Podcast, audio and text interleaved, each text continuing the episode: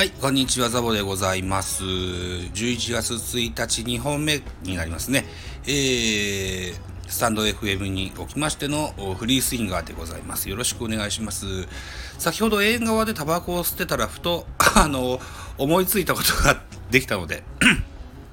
短い時間ですが、おしゃべりしてみたいと思います。えっとですね、えー、先日、LINE だったか、ツイッターだか忘れましたけども、さえー、シーズン途中に、えー、巨人からロッテに移籍した沢村弘和が現在メジャーリーグから熱い視線を注がれているというニュースを見ました。うん。えー、沢村弘和、巨人時代はですね、えー、まずルーキーイヤーに先発で10勝しました新人王、それから、えー、後にクローザーになって、えー、最多セーブ王などね、えー、タイトルも取ったあ選手でございます。だから、先発もリリーフもクローザーもできるというスペックがありながら、ジャイアンツはなかなかこう、最近は、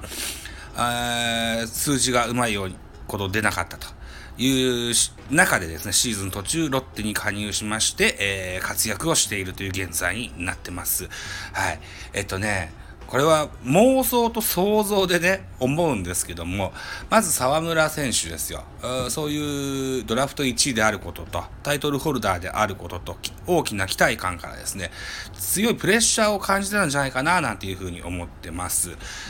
それが移籍先でですね、えー、現在、名投手コーチと言われる吉井コーチにね、えー、出会うことができて、えー、僕多分ね、家庭を持ってるんですけど、あの、一軍のそういうピッチングコーチやバッティングコーチっていうのは、えー、微調整ですね。えー、フォームの、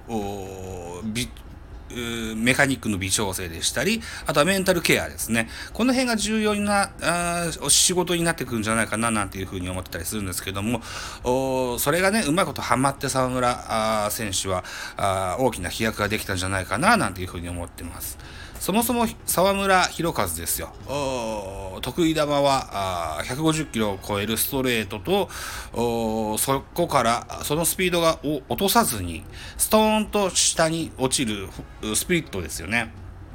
そもそも150キロぐらいのスピリット、誰も打てませんよ。うん。こんな球がね、投げれる選手がね、あのー、心を平静に保って、冷静に投げることができればね、あの、大きな活躍と、それからあ周りの評価も当然大きくなってくるんじゃないかなといったところでですね、えー、沢村弘和選手、ロッテに入って新しい球を覚えたり、フィジカル的にこう強くなったりした